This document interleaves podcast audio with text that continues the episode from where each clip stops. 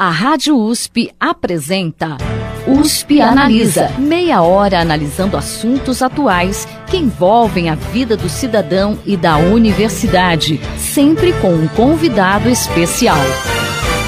USP Analisa.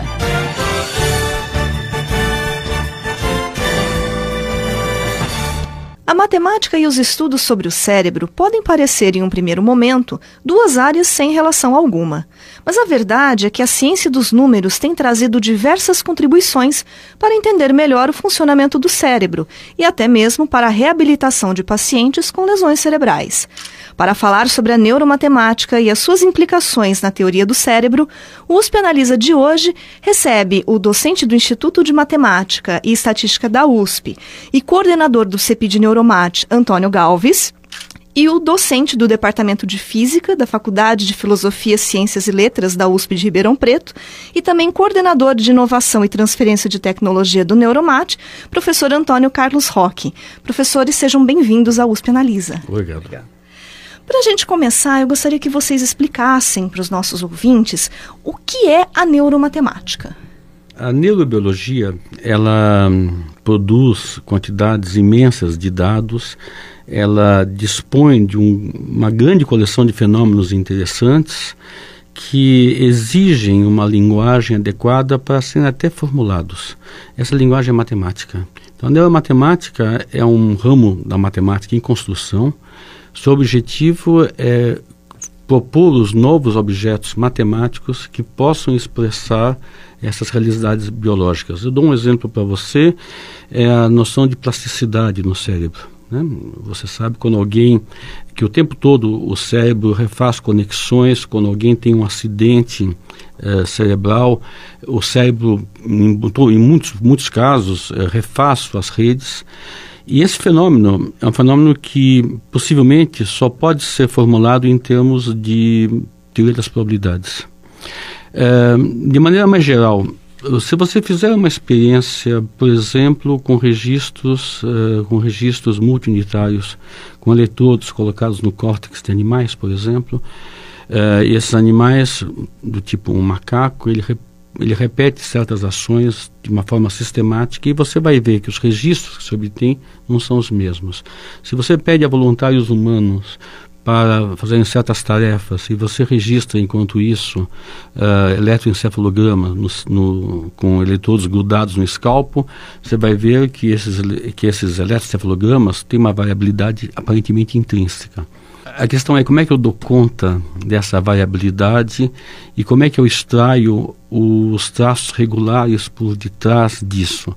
Isso exige uma nova matemática e a matemática faz parte de, uma, de um ramo chamado teoria das probabilidades. Nós temos que descrever, temos que descrever essas evoluções no tempo e no espaço. No espaço, no caso de eletrodos, são os diversos polos uh, dos diversos eletrodos uh, do cérebro eh, nós temos que descrever como é que essa evolução uh, se expressa e o que, é que ela tem de irregular, embora à primeira vista você tenha resultados com muita variabilidade. Deixe-me citar o grande matemático Mikhail Gromov, eu estou citando em uma tradução livre. É, ele disse no seu relatório para a Academia de Ciências dos Estados Unidos, quando houve a mudança do milênio? Então, todas as academias pediam a cientistas eminentes para fazer uma perspectiva.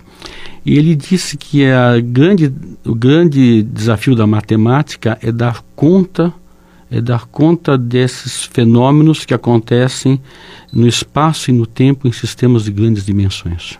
E tem uma outra frase dele que eu gosto muito. Quando você olha os eletroencefalogramas, por exemplo, que você registra, você vai ver essa variabilidade intrínseca.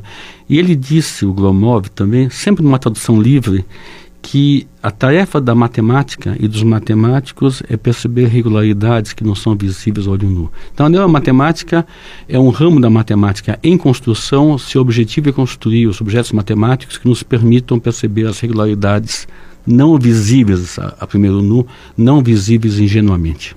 Professor Roque, gostaria de comentar?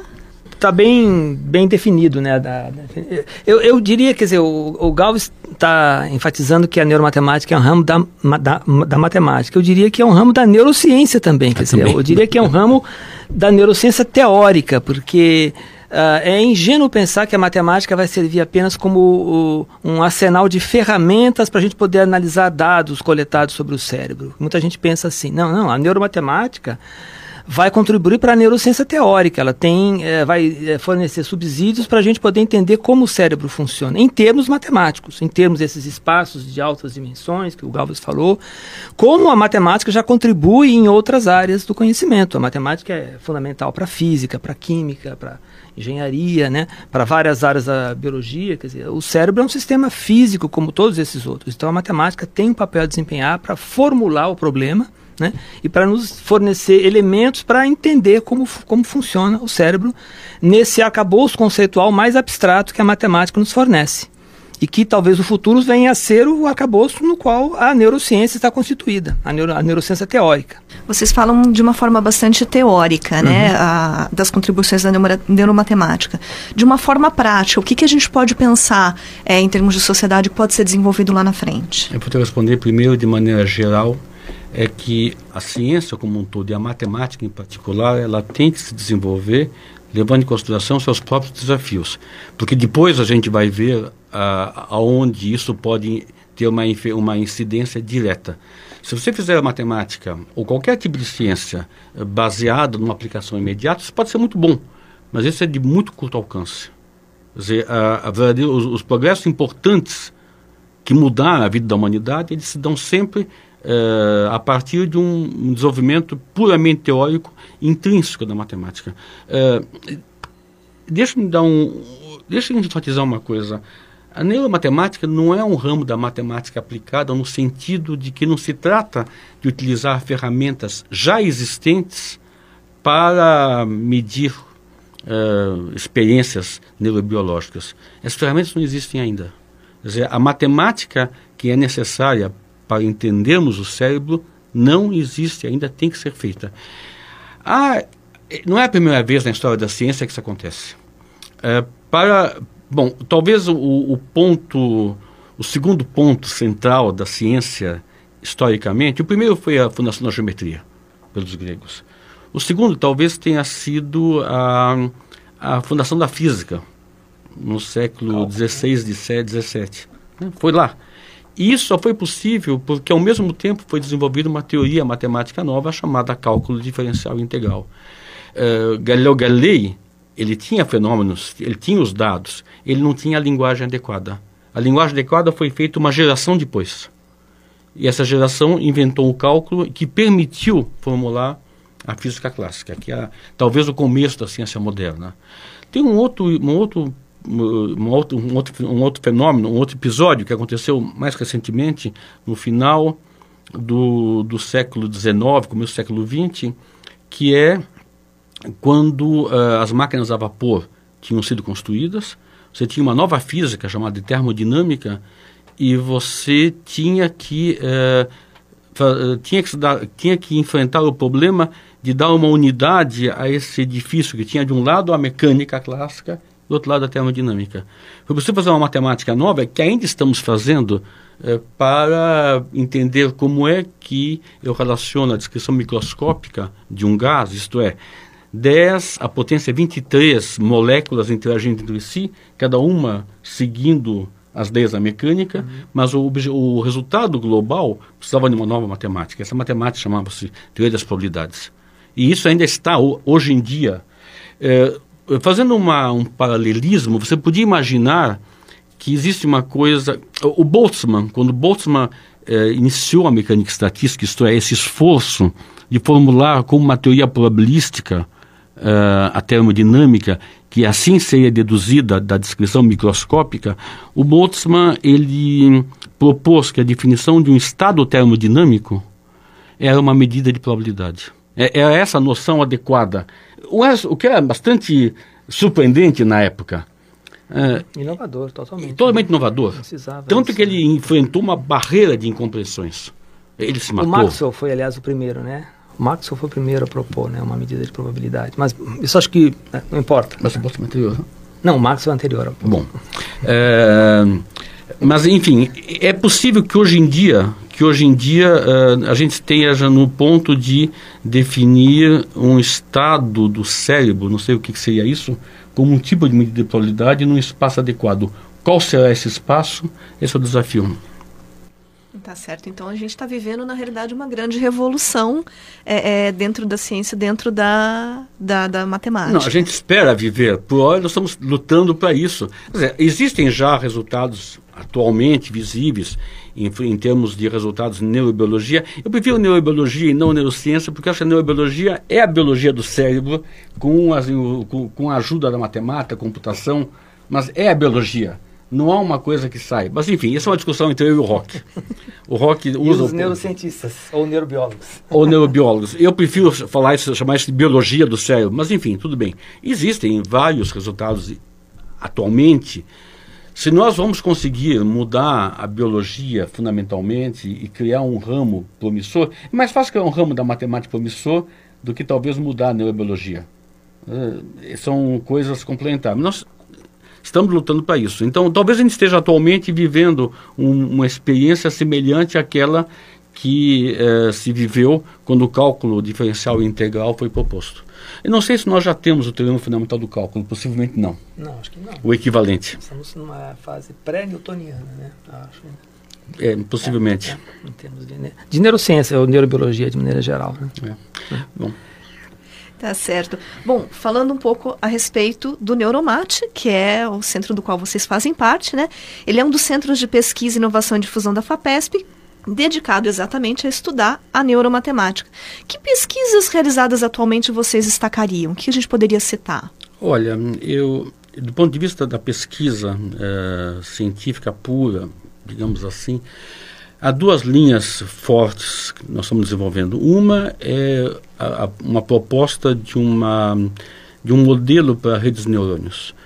É um sistema, eu vou, eu vou dizer as palavras técnicas, é um sistema de cadeias que tem uma evolução estocástica, aleatória, tem algo de variabilidade intrínseca, elas têm uma dependência do passado de um certo tipo, que é de memória variável, elas interagem entre si. Essa é uma classe de modelos matemáticos muito interessante, ela é suficientemente simples para permitir a análise matemática e as simulações e é suficientemente rica para talvez esperar reproduzir os fenômenos da neurobiologia. Então, essa é uma, uma situação muito ideal. Se você coloca um, muitos detalhes uh, num modelo, você não consegue estudá-lo. Então, há uma briga entre você ter um modelo que seja simples para poder ser estudado, mas rico bastante para dar conta dos fenômenos experimentais. É, há duas palavras, a palavra naturalismo e realismo em literatura. Naturalismo é quando você conta a vida é, Emile Zola no Germinal. Você conta a vida dos operários, a que hora eles acordam, como é que ela sopra de manhã, como é, é o sentimento do frio. Isso dá um quadro muito hum, detalhista, impressionante, comovente da vida cotidiana dos operários, mas possivelmente te, não te dá uma grande clareza sobre o que está acontecendo na sociedade como um todo. O Stendhal, quando ele escreve Le Rouge Le Noir, dá a impressão às vezes que ele esqueceu o que, o que tinha escrito no último capítulo ao fazer o próximo. Você não tem quase nenhum detalhe, mas é uma, alguma coisa que te, te faz ver o conjunto da sociedade em movimento. Então, digamos que o Neuromate ele, ele aposta, num ponto de vista realista, quer dizer, tentar reduzir o, o modelo ao mínimo necessário para que ele seja interessante. Quer dizer, o nosso modelo só é interessante se, eh, se ele for matematicamente interessante e se ele fizer predições interessantes. Se ele não fizer predições que nos permitam entender a neurobiologia, ele não servirá para nada se virar como modelo matemático, talvez. Já aconteceu no passado, o que em si é bom. Mas o que nós esperamos é que ele seja bastante interessante para permitir aos biólogos uh, entender melhor os fenômenos com os quais eles estão lidando. Professor, quer Não, não, só para reforçar, quer dizer, se, se, ele pretende ser um projeto científico, toda boa ciência tem que fazer previsões testáveis, é assim que a ciência funciona. Então ele tem realmente essa função, ele tem que gerar previsões, né? E, de fato, quer dizer, o cérebro tem uma quantidade enorme de, de, de dados, né? a gente eh, cada vez mais está obtendo mais informação sobre o cérebro, e, e, como o professor Galvez falou, quer dizer, há muitas maneiras, de há basicamente duas maneiras de abordar isso daí. Você vai no detalhe né, de cada informaçãozinha e tenta construir um entendimento disso a partir da combinação desses vários detalhes, ou você tenta construir uma visão geral, mais ampla, sobre o que de fato está governando, quais são os princípios de funcionamento desse sistema, tá? que é a outra abordagem, a abordagem que, o, neuroma, que o defende.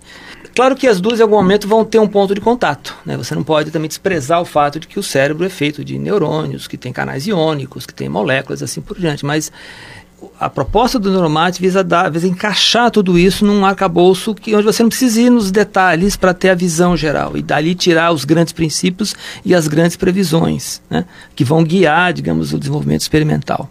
Essa é a proposta do Neuromate. Não sei se o Galvez concorda comigo, mas é, tentando escrever de uma outra, em outras palavras, né? Eu diria. Né? Existe um é modelo clássico em mecânica estatística chamado modelo de Ising. Ising é o nome de um doutorando no, na primeira metade do século XX, talvez 1930, mais ou menos. É, Ele fez uma tese, devia chamar o modelo de Lenz, que é o professor dele. E esse modelo é muito simples. Ele, esse é um modelo para, para um ímã.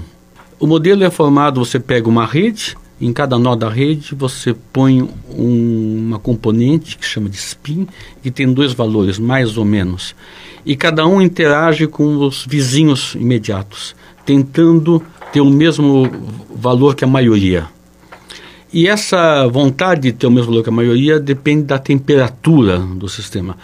A alta temperatura, ele não tem tanta vontade, ele tem uma certa liberdade. E a baixa temperatura, ele tem muita vontade. O que reproduz o fenômeno que toda criança já viu, você imanta um, uma agulha é, ela fica imantada, ela gruda na porta da geladeira, daí se aproxima de uma chama, ela desimanta. Então é isso. Esse modelo é muito simples. É claro que eu acabei de escrever uma rede com elementos mais ou menos, é muito mais simples do que o, o material uhum. imã uhum. real. O que é interessante é que esse modelo ele tem uma riquíssima teoria que nos permite entender o que chama de transição de fase. E isso é um salto, um salto com, uh, científico gigantesco. O que é, que é transição de fase? Um modelo, um, um modelo, esse objeto matemático, tem um parâmetro que quando você muda a temperatura, ele tem dois comportamentos totalmente diferentes. Isso, isso é o, o desafio da termodinâmica. Você tem a água em estado líquido, sólido, gasoso. E, e, e, e modelar isso é um salto qualitativo na ciência. Talvez eu diga que a ciência contemporânea toda vive em torno dessa noção de transição de fase. Bom, eh, esse é um modelo que não pode ser descrito como um modelo naturalista. É claro que um engenheiro que mexe com ímãs de verdade sabe que isso é muito, muito simples. Mas é um modelo que tem essa. E é um modelo rico, difícil. Ainda hoje tem questões abertas sobre ele. Ele está sendo estudado há 100 anos. Ainda que, então, nós não temos ainda o modelo Disney, nós temos candidatos ao modelo Disney, o equivalente. Haveriam transições de fase no cérebro, né? Será que a dinâmica Possivelmente é, sim, é todo, mundo, todo mundo acha que sim, mas uhum. o que, que, seria isso? Pois é, a questão seria essa, identificar essas transições de fase e interpretá-las, né? Associá-las a estados comportamentais, né? Por exemplo, pode ser que um desses estados, o, o Galvão estava falando de líquido gasoso, né? Para dar uma ideia, os estados cerebrais seriam um estado que você tem quando está dormindo, por exemplo, o estado de sono de ondas lentas, você tem oscilações lentas, medidas pelo EEG. O estado acordado, você tem oscilações já mais rápidas, de baixa amplitude, com todo esse espectro que a gente mede, alfa, gama, delta. Quer dizer, Será, qual é a transição de fase? Qual, qual, como você faz para chegar de um em outro? Qual rota? Existem, aliás, possíveis, como o espaço é multidimensional, provavelmente várias rotas possíveis. Né? No caso de um sistema físico, que é mais simples, nós conseguimos entender isso mais ou menos bem, usando modelos como o modelo de Ising. No caso do cérebro, a ideia é desenvolver um modelo para isso que capture e consiga nos dizer. Quando alguém está sofrendo uma crise epiléptica, por exemplo, quando alguém está simplesmente acordando, qual é a transi qual é o mecanismo, qual é o fenômeno do ponto de vista matemático que está acontecendo? Esse é o desafio, é conseguir descrever esse fenômeno numa linguagem matemática sintética, sem precisar falar, ah, ele, eu meço, sei lá, um número, milhares de neurônios aqui estão disparando de um jeito, o outro grupo ali dispara de outro jeito, sem dar a descrição desse jeito, porque isso por si só não, não fornece o um entendimento. Talvez deixando de uma usando uma outra linguagem, tentando capturar o que o Galvez falou. Quer dizer, quando ele falou de Zola e Stendhal, quer dizer, a, a mera descrição do dia a dia dos trabalhadores não nos dá né, a visão global do que está acontecendo, enquanto que Stendhal consegue dar o contexto da época em, em poucas palavras, né, ou de, usando uma outra estratégia. É a mesma proposta, quer dizer, é claro que é, é, as duas abordagens são importantes. É importante que o experimental, que algum outro cientista conheça os detalhes, né, do que está acontecendo no cérebro a nível molecular, celular. Mas é importante também a gente ter essa visão global, um entendimento mais global em termos de transições de fase, em termos de um espaço abstrato, onde o estado do sistema, o estado do cérebro transita, é, faz uma, uma órbita lá, né? É, e vai de um ponto para outro. Dizer, as duas, em algum momento, vão ter que dialogar né, e vão se completar. Deixa eu ousar um pouquinho, dar um, algo que talvez seja um exemplo de transição de fase e que nós assistimos no jogo recente do Corinthians com o Vasco. O Rock Palmeirense não vai falar disso. Então, para quem não assistiu, eu conto. No primeiro tempo, o Corinthians marcou dois gols e o jogo parecia dominado, acabado. Né? O segundo tempo começa, o Vasco em três minutos marca dois gols, mais ou menos com o mesmo lance. O Luiz Fabiano marca dois gols em três minutos. E de repente, por um lado, o Vasco e a sua torcida crescem Alguma coisa aconteceu na cabeça do, dos jogadores, enquanto que o time do Corinthians se sente acuado. Alguma coisa aconteceu na cabeça dos jogadores do Corinthians. Houve uma mudança de expectativas.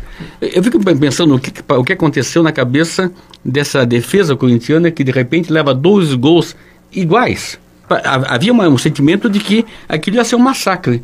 Um pouco como nós sentimos no 7 a 1 da Alemanha. Parecia que aconteceu aquilo. Então, um time que estava tranquilo, controlando o jogo, de repente um fenômeno, dois gols. Uhum. E aí, bom, há uma termalização, dizer, o, o, as coisas vão se equilibrando, o Vasco não consegue marcar o terceiro e quem marca o terceiro gol é o Corinthians. E aí o Vasco desmonta. Desmonta e o jogo tinha acabado já. O quarto e quinto gol do Corinthians foi mais ou menos uma um acaso, o jogo já tinha terminado. Uhum. E o Vasco desmontou. Então, o que acontece com o ser humano que muda de estado de espírito. Como é que eu descrevo isso?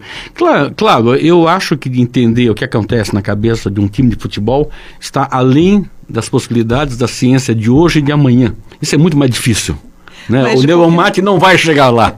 Uhum. Mas de qualquer forma, a matemática teve, poderia mas que contribuir. Teve, mas que teve uma transição, tem que teve uma transição de fase sim, que sim, teve. Claro. E teve duas no mesmo jogo. Uhum. O que aconteceu? E nós experienciamos isso ao longo da nossa vida, né?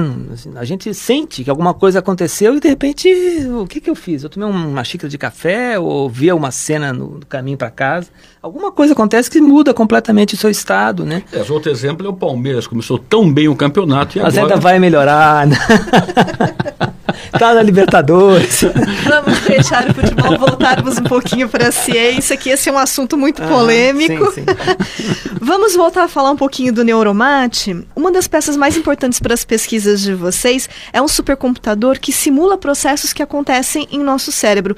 Como que funciona esse computador e de que forma que ele vai contribuir para as pesquisas? Bom, o Rock é o coordenador do Centro de Computação de Alto Desempenho Tá, bom, nós temos esse, o Centro de Computação de Alto Desempenho do Neuromate, está situado aqui em Ribeirão Preto, no Departamento de Física, no meu laboratório.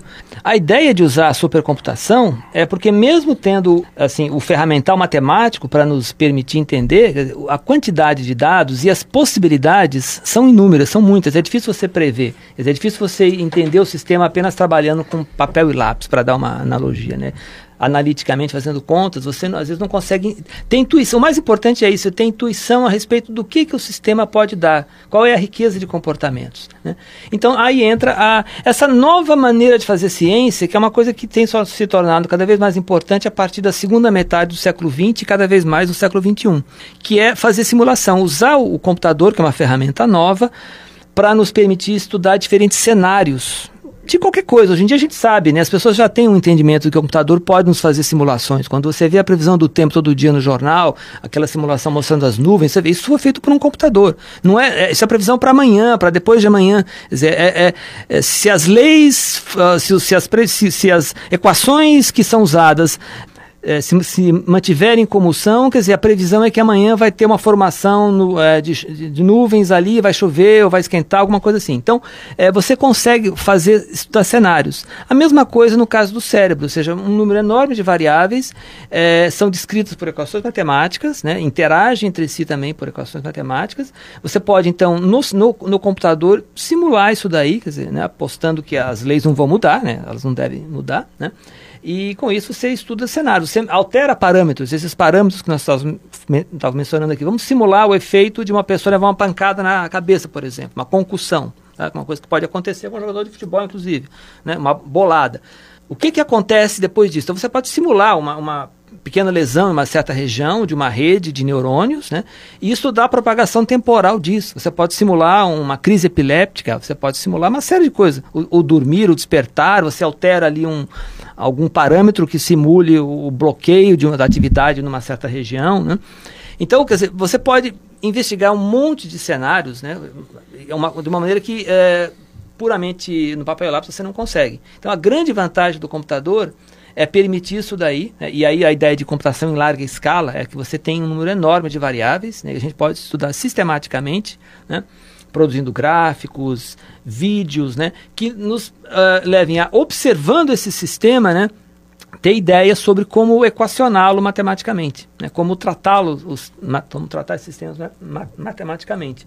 Uh, então, é, é, é, essa é a principal ferramenta. Dizer, e, e, e, ela é, anda é, para e passo com o desenvolvimento teórico também, porque ao mesmo tempo que nós estamos fazendo simulações, estamos fazendo também é, investigações analíticas, teóricas de sistemas mais simples, né?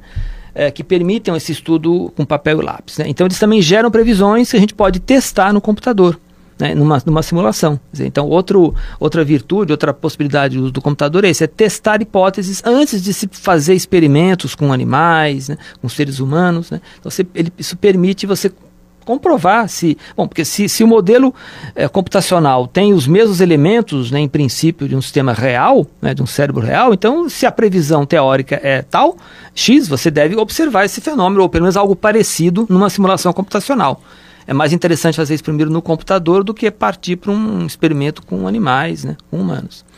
A partir disso, a grande ideia então seria criar um, um banco de dados, reunindo informações sobre, sobre essas análises que ficasse disponível para os outros pesquisadores? O banco de dados são dados mesmo experimentais. Uhum. É, bom, o computador também é experimental, mas dados uh, clínicos e básicos. Uhum. Uh, bom, atualmente a situação na neurobiologia mundial é que uh, uma velha tradição nefanda, a saber, a, trad a tradição de esconder seus dados, não abrir os dados para outros laboratórios, isso tem seus dias contados.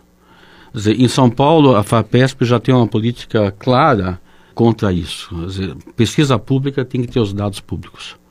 O argumento que diz, não, mas então que interesse terei, eh, terá meu grupo em produzir os dados se qualquer um pode usar?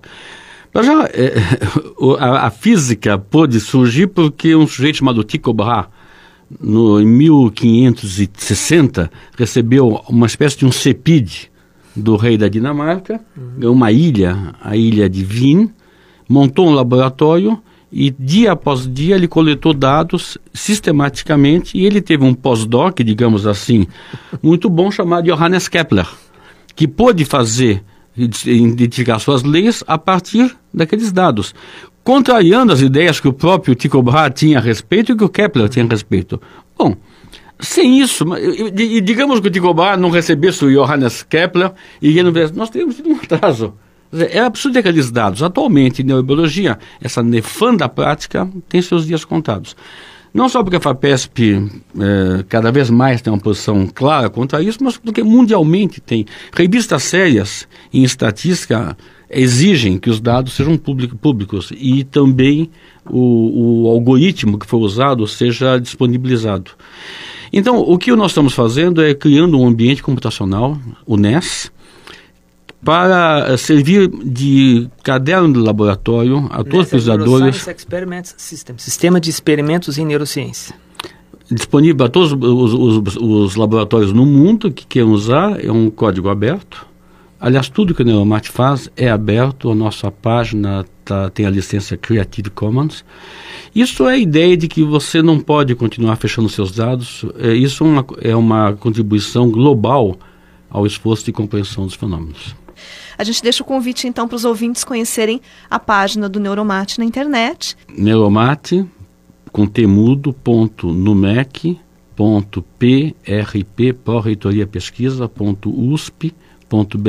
mas escrever Neuromate com temudo você cai lá Tá certo. e nós também temos uma página no Facebook que conta, que é uma espécie de relato cotidiano da vida do, do, do projeto. Eu gostaria de agradecer a presença do, do professor Antônio Carlos Roque, que é aqui do Departamento de Física da Faculdade de Filosofia, Ciências e Letras da USP de Ribeirão, e do professor Antônio Galves, que é coordenador do CEPID Neuromate e também docente do Instituto de Matemática e Estatística da USP. USP Analisa de hoje fica por aqui. Até a próxima semana. Você ouviu USP Analisa, um programa da Rádio USP Ribeirão em parceria com o IEA, Instituto de Estudos Avançados, Polo Ribeirão Preto. Produção do Serviço de Comunicação Social da USP e do IEA. Coordenação Rosimeire Talamone. Apresentação Thaís Cardoso.